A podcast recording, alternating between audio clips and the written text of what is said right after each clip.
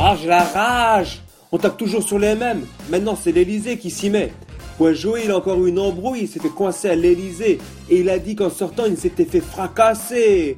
Depuis quand on fait des gardes à vue à l'Elysée maintenant?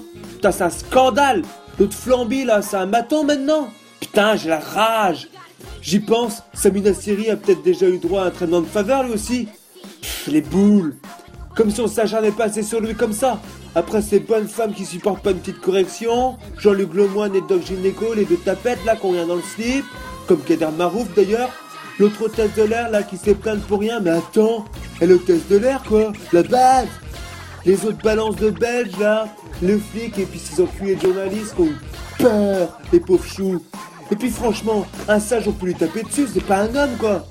Oh j'ai la rage putain. Puis avec tous les casseroles qui traînent, même s'il a rien à se reprocher, il aurait dû se douter qu'il allait se faire choper putain. En sortant de l'Elysée, j'étais bien fracassé.